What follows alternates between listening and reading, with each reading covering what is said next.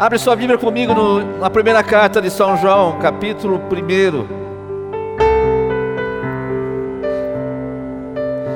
Glória a Jesus.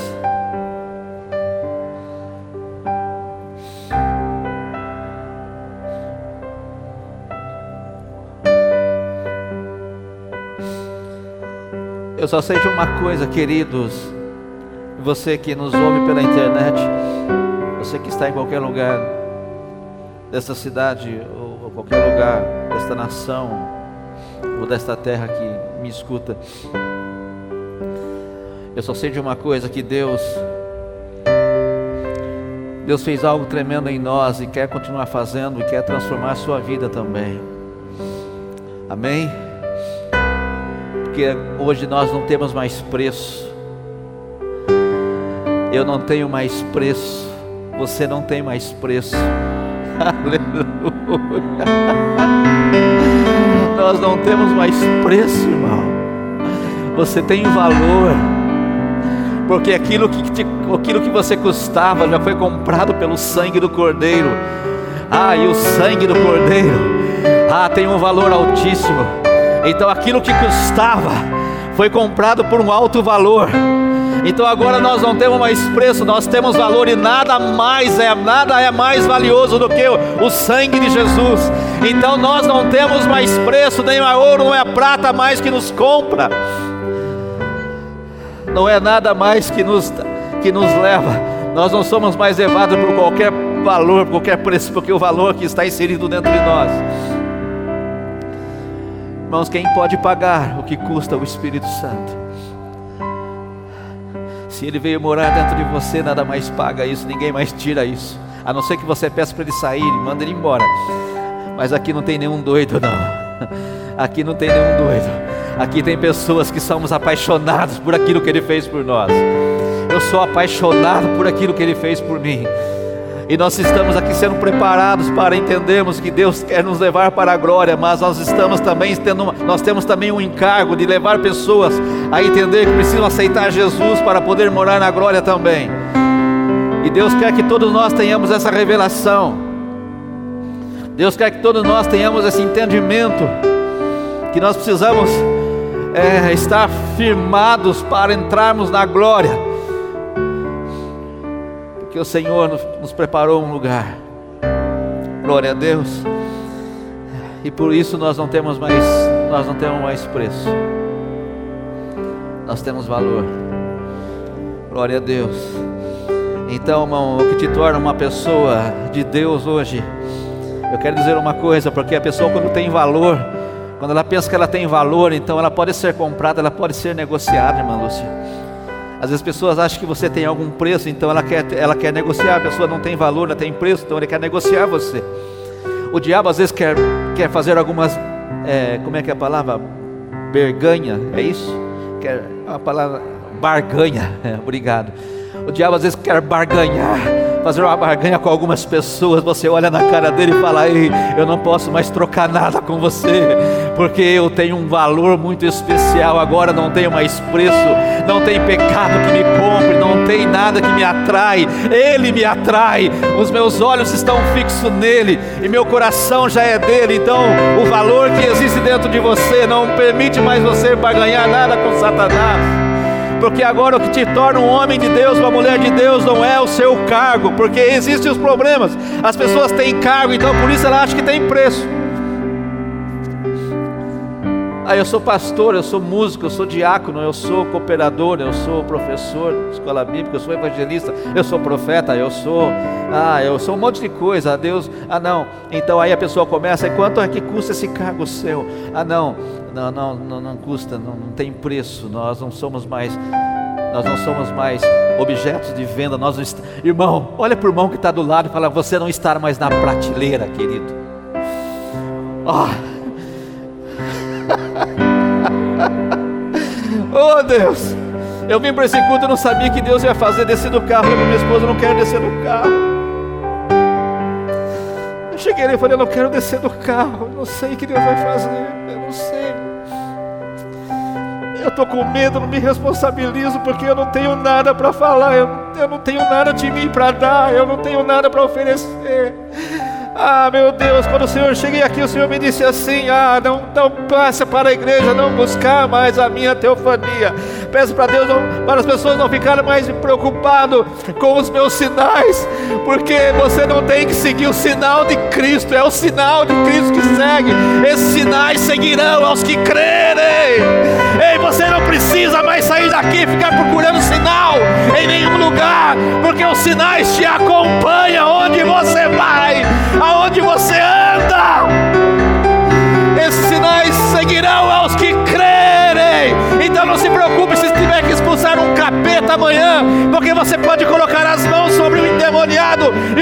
demônios serão expulsos. os enfermos podem ser curados.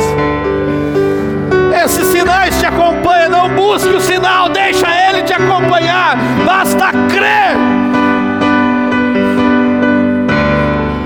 Se alguém falar para você na tua igreja tem sinal, você fala não, o sinal está lá sim. Ah, mas vocês têm buscado o sinal? Não, os sinais estão acompanhando aquele lugar. Por que, que acompanha? Porque tem um povo que crê. Porque nós já tivemos a visão da cruz, irmãos. Nós já tivemos a visão da cruz, e quem já teve uma visão da cruz, ele sabe o que pode acontecer na vida dele. Deixa eu ler aqui. O que vimos e ouvimos, verso 3 de primeira epístola, a primeira carta do evangelho, a primeira carta do apóstolo São João. Aleluia, primeira carta, capítulo 1, verso 3, o que vimos e ouvimos, nos declaramos o que vimos, só vamos ler esse texto, só isso, o que vimos e ouvimos. Nós declaramos, nós proclamamos aquilo que vimos e ouvimos. Sabe por que João estava escrevendo isso? Porque ele tinha ele tinha plena convicção daquilo que ele tinha visto na cruz. Foi o único apóstolo que ficou na cruz das três da manhã, das, três, da, das nove da manhã até as três da tarde. Seis horas ele ficou debaixo da cruz, olhando para aquele que estava sendo crucificado. E quando ele olhava debaixo da cruz para aquele que estava sendo crucificado, ele começa a entender porque ele era filho de Deus. Se você tiver uma visão da cruz, você entende o que o Filho de Deus pode fazer. Aleluia! Ele olha para Jesus ali na cruz, sendo crucificado, colocando aqueles homens colocando cravos nos pregos nas mãos e nos pés. Ele vê Jesus pedindo falando que estava com sede, e olha para aqueles homens entregando vinagre e dando para eles, zombando dele, dizendo: Se tu és o filho de Deus, ele olha e vê que os romanos e até mesmo os religiosos e os, os, os estudiosos da lei, os, e todos aqueles que perseguiram Jesus colocaram uma placa sobre a sua cabeça: Lá está o rei. Eles não estavam dizendo por assim: Olha, aqui está o rei. Respeito, não, eles estavam zombando eles estavam zombando, dizendo aqui: o rei dos judeus. Realmente, eles estavam enganados. Às vezes estão te criticando e falando: é porque você é, você é o quê? Você é crente? Você é evangélico? Não, eles estão enganados a nosso respeito. Ah, pastor, o que você está falando? Aqui não é uma reunião de evangélicos, é uma reunião de, reunião de crentes, aqui é uma reunião de filhos de Deus. Aqui é uma reunião de filhos sentados na mesa com o Pai, que está distribuindo pão e dando alimento para todos que têm fome, e está sendo fazer nascer fonte de água em todos aqueles que querem ter essa fonte inesgotável que jorra para a vida eterna. E aqui não é uma reunião de evangélicos e nem de crentes, é de filhos e filhas que têm conhecimento da paternidade de Deus, que entendem o processo do Pai de restauração, de comunhão e de unidade, de dividir o pão, de partir o pão, de alimentar os outros e de viver em unidade como Deus tem trabalhado nestes dias. João, quando ele olha, ele vê Rei dos Judeus. Aqueles homens estavam enganados, irmãos. Não era o rei dos judeus que estavam ali, era o rei de toda a terra. Eu vou repetir. Se você pegar aí no teu espírito isso e levar contigo, não era só o rei dos judeus que estava ali, era o rei de toda a terra, era o rei dos reis e o Senhor dos senhores que estava ali. E João, quando ele olha aquilo, então ele começa a olhar, estão dando vinagre para ele, mas ele não abre a boca. Talvez você tenha reclamado por alguma situação, por alguém que tem zombado de você, e Deus está tratando com a igreja. Deus está levantando uma geração de gente sarada, gente que não responde, gente que não briga, gente que não precisa tirar satisfação, gente que sabe o que Deus já fez na vida dele, Deus, gente que não, se, não fica mais doente por pessoas que ficam falando coisas que não são verdades gente que não fica mais entristecidos e aborrecidos por pessoas que às vezes caluniam e falam mal de você e querem ver o teu mal, mas sabem que Deus já fez em você, é muito maior do que uma palavra de maldição que alguém pode falar, porque a palavra de bênção que está sobre nós, ela aniquila a unção que está sobre nós, ela quebra, esmiuça todo jugo, não precisamos mais temer. João vê, olha, é, prenderam ele.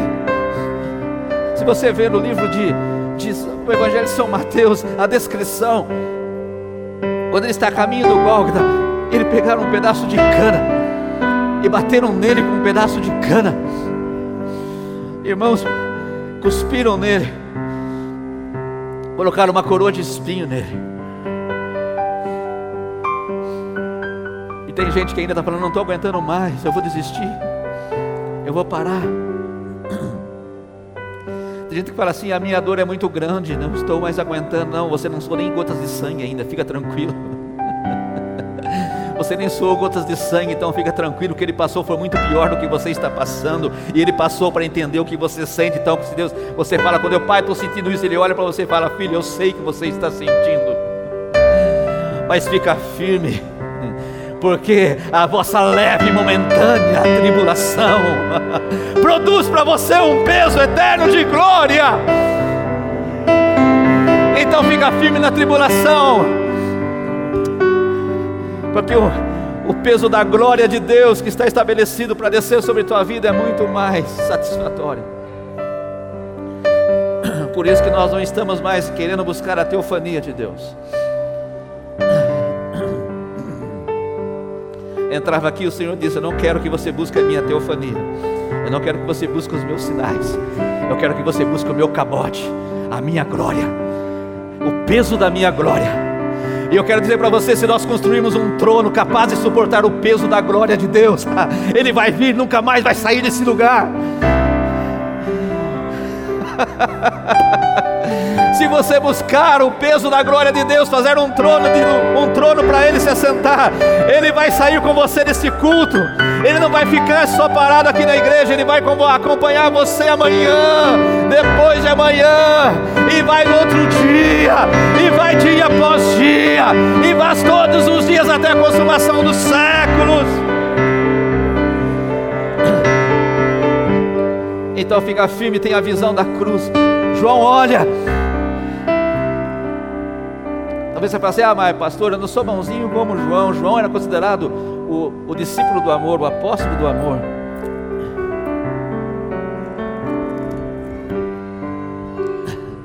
João precisava ser tratado como nós também somos tratados. O apóstolo João também foi tratado por Jesus, irmãos. Um dia ele pede para a mãe dele chegar para Jesus e falar assim: Ei, fala para Jesus assim, se quando ele estiver na glória, ele separa um lugar, uma direita e outra esquerda para mim e para Tiago, meu irmão. É, ele também queria. João estava, ele estava ali, estava muito afoito, ele queria. Talvez ele era como, ele, talvez não, era também junto igual a nós. Um dia Jesus passa por Samaria, o samaritano não deixa Jesus parar lá, e ele fala para Jesus assim: Ei Senhor, o Senhor quer que a gente ore e derrama fogo e queima toda essa cidade. João também tinha alguma coisa dentro dele que às vezes tinha vontade de dar uma, umas revidadas, ele queria revidar. Às vezes nós queremos revidar alguma coisa, mas o Senhor está tratando de nós. Aí ele só foi, ele só foi mesmo se converter. Não é, João não foi só aquele que dobrou a cabeça, o pescoço, se deitou no peito de Jesus. Ele também tem os seus momentos, ele tinha seus momentos difíceis, como eu disse aqui. Mas no entanto, ele teve coragem, foi o único que ficou ao pé da cruz. Quando ele olha Jesus sofrendo todas aquelas atrocidades, sem água para beber, sendo xingado, sendo zombado, ele olha para Jesus, aí ele começa a ter uma revelação. Por isso que ele está escrevendo aqui: o que vimos e ouvimos, nós temos que declarar. Que vimos e ouvimos, nós temos que declarar. No, no verso primeiro ele fala: O que era desde o início, o que ouvimos e o que vimos com os nossos olhos. Ele viu com os próprios olhos dele. Jesus não blasfemou. As pessoas xingavam Jesus, pregavam ele na cruz, ele dizia: Pai, perdoa, porque eles não sabem o que fazem. Quando João olha, ele começa a entender: Ah, isso é amor. Quando João olha para isso, ele começa a entender o amor de Deus, irmãos. Você só pode entender o amor de Deus realmente quando você olhar para a cruz e entender o significado dela, porque a cruz, ela, ela representou uma leva de maldição sobre ela, mas também representou o perdão a todos os homens, o perdão e a cura de todas as maldições, que da mesma maneira que a maldição foi lançada na cruz por causa do pecado, o amor de Deus também cobriu a maldição e o perdão que Ele trouxe cobriu os efeitos da maldição e foram levados para o inferno para que nós pudéssemos ter acesso à glória. Ah, Jesus, o que vimos e ouvimos, isso nós declaramos. Então João consegue entender o amor de Jesus.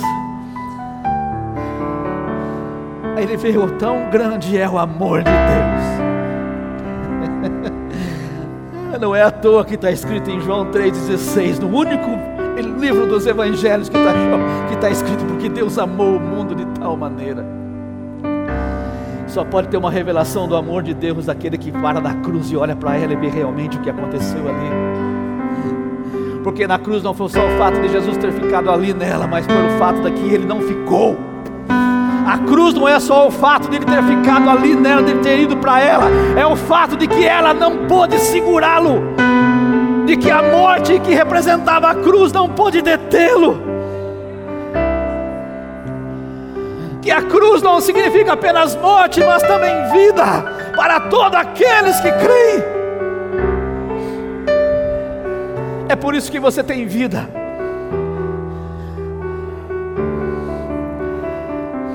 Tem outra coisa, irmão. Quem para e observa a obra da cruz, Deus tem prazer de trazer os segredos e as revelações.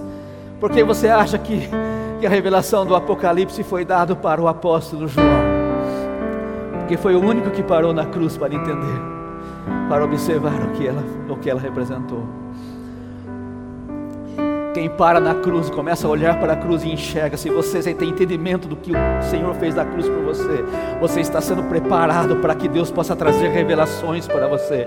E uma geração de revelação é uma geração que vai governar. Uma geração de revelação é uma geração que vai ter o governo, que vai dominar. É, não é que vai ser dominado, vai dominar. Ah, você está falando, pastor, que nós vamos reinar aqui, nós vamos ser presidentes, nós vamos ser governadores. Não, nós vamos governar no reino espiritual porque o lugar da igreja não é na terra, o lugar da igreja é aqui, e aqui nós pelejamos, aqui no reino espiritual, nós entramos no reino espiritual, nós acessamos os lugares celestiais e governamos ali, e quando governamos os lugares celestiais, nós também governamos sobre todas as coisas. Não queira governar da terra. Não seja um homem, uma mulher que queira governar da terra, não queira governar os seus negócios da terra, irmão. Governa os seus negócios entrando nas regiões celestiais.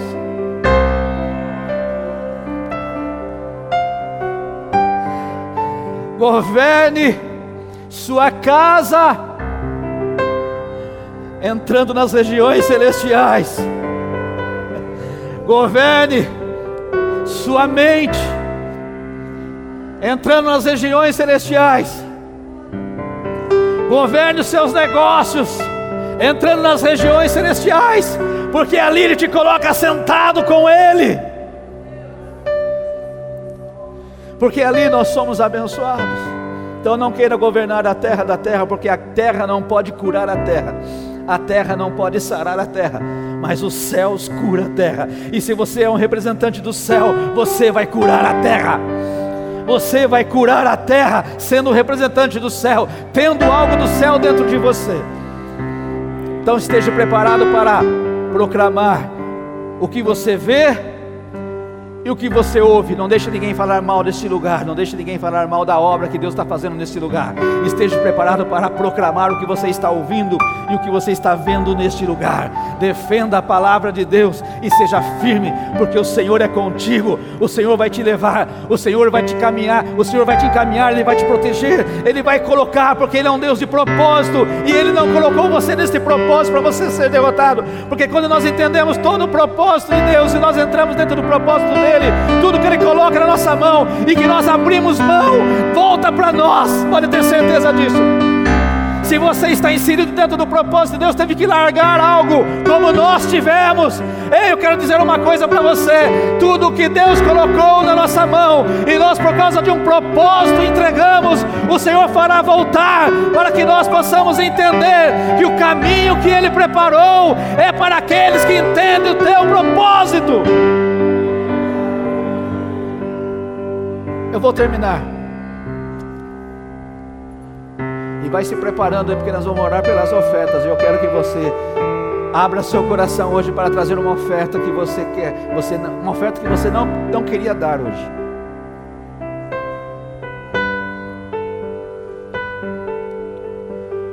Estamos atrasados, mas já vou terminar. Dá só um minutinho.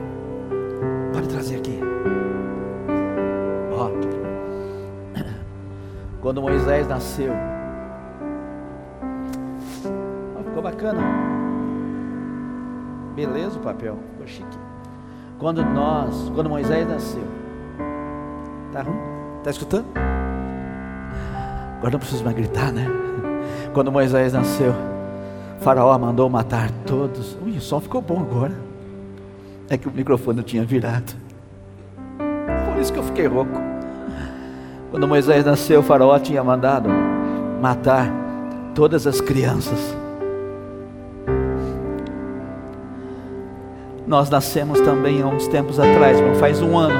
Nós estamos fazendo um ano de vida, né, pastores? Que que Deus colocou na nossa vida, no, fez entender que nós entramos dentro de um propósito. Faz um, nós estamos fazendo um ano. Satanás tentou matar também, como tentou matar naqueles dias as crianças. Mas só que aquele que nasce para um propósito, Deus protege, porque Deus protege aquele que ele recebe, aquele que ele investe, naquilo que nasce das, do coração dele. Então não tenha medo, porque nós nascemos no coração de Deus. Ah, os outros não nasceram, nasceram, mas quero falar de nós. Me interessa falar dos outros, eu não tenho nada a ver com os outros. Que Deus abençoe todos os outros. Mas eu estou naquela palavra que Deus usou a pastora Valéria aqui esses dias. Que Sara fala assim: quando Deus fala que o menino ia nascer, e ela era estéreo, e a Bíblia diz que ela riu, e quando Isaac nasceu, ela diz assim: Deus tem me dado riso, e todos aqueles que ouvirem a Deus rirão comigo. Eu estou nessa palavra, irmão, estou nessa palavra profética. Que nós já nascemos, nós nascemos num plano de Deus e nós estamos rindo, e aqueles que ouvirem a Deus rirão conosco, e aqueles que quiserem rir e acompanhar também rirão conosco. Moisés nasceu e é levado, e é condenado à morte todas as crianças, e Faraó então manda matar as crianças, e você conhece a história, o que acontece? A Joquebede, a mãe de Moisés, ela pega um cesto e coloca o menino. Ei, tudo que nasce para um propósito tem proteção de Deus, irmãos. A Bíblia diz que ela colocou num cesto betumado. O betume era o que protegia o cesto porque o cesto, se você colocar ele na água, ele, claro, se ele estiver bem fechado, ele não vai, ele não vai afundar, mas se ele, se ele for furadinho, ele vai afundar, porque vai entrar água e vai engolir e vai submergir. Mas ela colocou o betume naquele cesto. Betume significa a proteção, a unção de Deus. Ah, betume significa o que Deus colocou para nos proteger. Aquilo que Deus colocou para nos proteger. E ela coloca betume naquele cesto. Então ela coloca o cesto no rio Nilo. E aquele rio não, não consegue, as águas não engolem o cesto. E a filha de Faraó está lá se banhando, tomando banho no rio Nilo. E o que acontece daqui a pouco? E Miriam vai lá atrás ainda, a irmã de Moisés vai atrás e olha e fala: ah, Vamos ver o que vai acontecer. Daqui a pouco a, a filha de Faraó olha aquele cesto e, e manda buscar e fala: Olha, que, é aquilo? E ela vê uma criança. E Miriam já vai lá rapidinho e fala para a filha de Faraó: Ai, eu conheço uma mulher que pode cuidar. Deus, irmão, Deus é lindo, Deus brinca com os nossos inimigos. A Bíblia diz que ele se ri no Salmo 2, ele se ri zomba dos nossos inimigos. Faraó queria matar os, os meninos, queria matar o propósito, mas Deus naquele dia usa a própria filha de Faraó para cuidar do propósito estabelecido, que Deus tinha feito, que Deus tinha planejado. E Deus está cuidando de tudo que Ele planejou na tua vida. Não tenha medo. Não tenha medo. Aí a Miriam vai lá e chama Joquebede: Mãe, vem aqui, aconteceu algo extraordinário. O que, filha? A filha de Faraó precisa de alguém que cuide de uma criança. Ei, irmão, estava nascendo um libertador ali. E quando um libertador nasce, Deus protege. Quando nasce um libertador da parte de Deus, a proteção de Deus na vida desse libertador.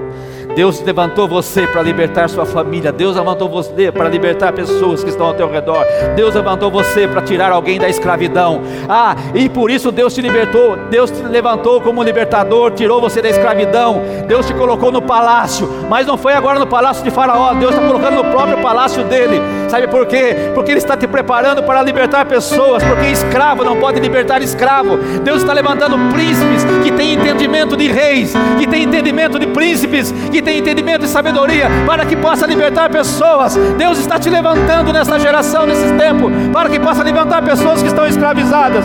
Por isso Deus preparou Moisés para ser cuidado pela filha de Faraó, morar no palácio de Faraó, aprender nas, na, nas faculdades do Egito, para que ele tivesse a mentalidade de rei, de príncipe, para que ele pudesse um dia ser levantado como um grande libertador, para levantar aqueles que estavam considerados como escravos, porque o povo que Deus fez nascer não vai ser escravo para sempre.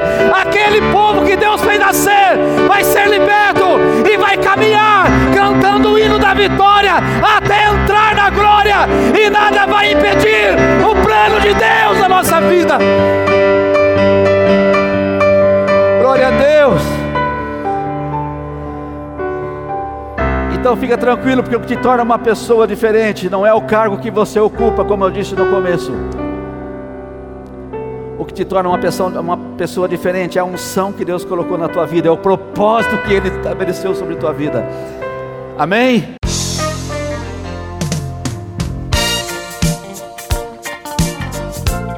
Você acabou de ouvir mais uma mensagem ministrada em nossa casa. Igreja 100% Família. Acompanhe as nossas redes sociais e fique por dentro de todas as novidades.